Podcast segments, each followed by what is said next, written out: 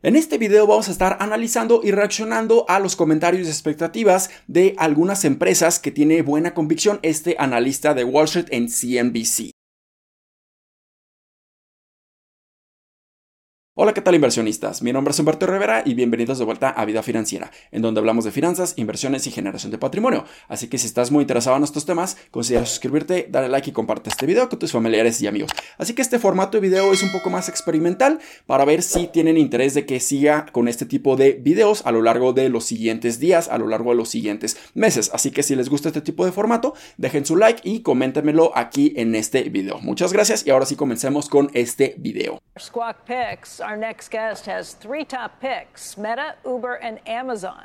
Este video está en inglés, pero tiene subtítulos en español, así que, espero que no sea un inconveniente para todos ustedes. Entonces mencionaron aquí que tres compañías les ve un enorme futuro a lo largo de los siguientes meses, que viene siendo Meta, Uber y Amazon. Vamos a ver los comentarios de este analista. Joining us right now to explain why we should buy these stocks is Mark Mahaney. He is Evercore ISI's head of internet research, and uh, great to see you, Mark. Good to see you too, Becky. All right, let's talk a little bit about what your favorite stocks are right now and why. Meta's first, it's the cheapest high quality tech stock out there, period. 14 times gap earnings, and it's got three product cycles that it's going through. First is this Reels monetization. They they successfully borrowed from or stole from TikTok. Mm-hmm. Second is they've got this click to message product that's out in the market that's doing well, 10 billion avenue, uh, revenue run rate. And third is I think they've just been able to recapture a lot of the advertising signal that they lost when Apple went through its privacy changes. So uh, uh, uh you're going to have a nice recovery in the revenue growth as you go through the year. It's already started to accelerate, actually faster than any of the other ad platforms because of these product cycles. Ok, bueno, la primera empresa es Meta y piensa él que sigue teniendo una evaluación sumamente atractiva en cuanto a las megacaps, estas big techs, empresas gigantescas tecnológicas en Estados Unidos, cotizando aproximadamente un forward PE de 14 hasta 20, dependiendo de las expectativas futuras de algunos analistas. Entonces, sigue estando a una evaluación sumamente atractiva e incluso con esta recuperación que ha tenido en este 2023. Muy importante, muy interesante. Y aquí podemos ver algunos números que coinciden con los comentarios de esta analista. Podemos ver el forward PE de 20, puede ser un forward PE bastante, bastante atractivo, muy, muy bueno aún para que nuevamente empiece a recuperar los ingresos, pueda tener crecimientos en cuanto a sus ingresos y recupere considerablemente su rentabilidad, sus utilidades y también su flujo de efectivo libre y esto pudiera estar ocasionando que su evaluación sea aún más atractiva y pudiéramos ver aún más optimismo, aún más apreciación en esta acción. También menciona la cuestión de Reels en Instagram que ya le está quitando mercado a TikTok, que ahora están implementando la publicidad y cada vez pudiera ser más rentable y esto pudiera estar ayudando a la rentabilidad general en esta compañía. Y además estamos viendo que el nuevo algoritmo de Meta está está funcionando contra lo que viene siendo la restricción que tuvo Apple o que puso Apple en su iOS, en los dispositivos de iPhone, y esto estuvo afectando muchísimo a Meta en el 2021, a finales y en el 2022. Ahora estamos viendo que por fin ya superaron esto y pudiera ser una muy buena compañía. What's number two? Two, Uber. You got three value catalysts here. So we like it $75 price target. First catalyst is they're going to reach finally gap earnings. Um, status. They're going to start actually generating positive gap earnings. Second is we think they'll start uh, buying back stock.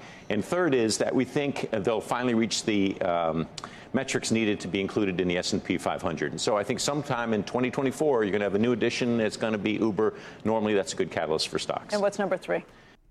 Ok, aquí menciona que Uber puede ser un excelente potencial a lo largo de los siguientes meses, ya que Uber posiblemente ya pueda estar reportando cada uno de los trimestres una rentabilidad, ya puede estar reportando utilidades netas positivas y esto pudiera ocasionar que la estén incluyendo en el S&P 500 a lo largo de los siguientes años y esto simplemente ocasionaría que muchísimos fondos de inversión tengan que invertir en Uber debido a que está en el S&P 500 y esto pudiera estar generando una enorme rentabilidad, un enorme beneficio para todos los inversionistas. Entonces aquí podemos ver que su forward PE es bastante en un 70. Aquí obviamente esta evaluación es demasiado, demasiado elevada, pero se esperan buenas expectativas. Y aquí también podemos ver que en cuanto a los fundamentales, sí, definitivamente los ingresos han estado creciendo cada uno de los años. Desde el 2021 al 2022 fue un incremento gigantesco de casi el doble de incremento en cuanto a sus ingresos. Pero aquí siguen reportando muchísimas pérdidas, pero lo bueno es que su flujo efectivo libre ya es positivo, así que tendríamos que estar monitoreándolo para saber si puede ser una excelente oportunidad de inversión o no, pero al menos para este analista cree que le ve un excelente potencial. What's number three?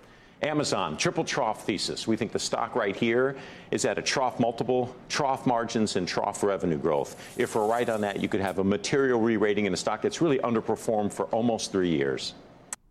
Y finalmente la última es Amazon, en donde él ve que estamos teniendo muchos problemas en cuanto a su rentabilidad, en cuanto a sus márgenes, en cuanto a sus ingresos o su crecimiento en sus ingresos y también en cuanto a una contracción importante en sus múltiplos. Pero si vemos que empiezan a mejorar estos fundamentales, empezamos a ver que ya no están invirtiendo tanto de su dinero, de su capital en inversiones para la infraestructura de su negocio de Amazon o de Amazon Web Services, aquí pudiéramos ver que eso se está reflejando directamente en la rentabilidad en sus utilidades y aquí pudiéramos ver un brinco gigantesco en su valuación y pudiéramos tener una enorme oportunidad. Así que yo coincido bastante con este analista. Creo que las dos mejores oportunidades que estuve mencionando es Meta y Amazon. Definitivamente estas empresas apenas van a estar recuperándose y ahora pudiéramos ver que los fundamentales empiezan a crecer nuevamente y pudiéramos ver que se empiezan a reajustar las expectativas futuras y se empiezan a revalorizar y pudiéramos tener enormes oportunidades de inversión. Así que espero que este video y este nuevo formato les haya sido bastante útil y educativo. Si fue así, considera suscribirte, dale like y compártelo a tus familiares y amigos. Nos vemos en el siguiente, muchísimas gracias y hasta luego.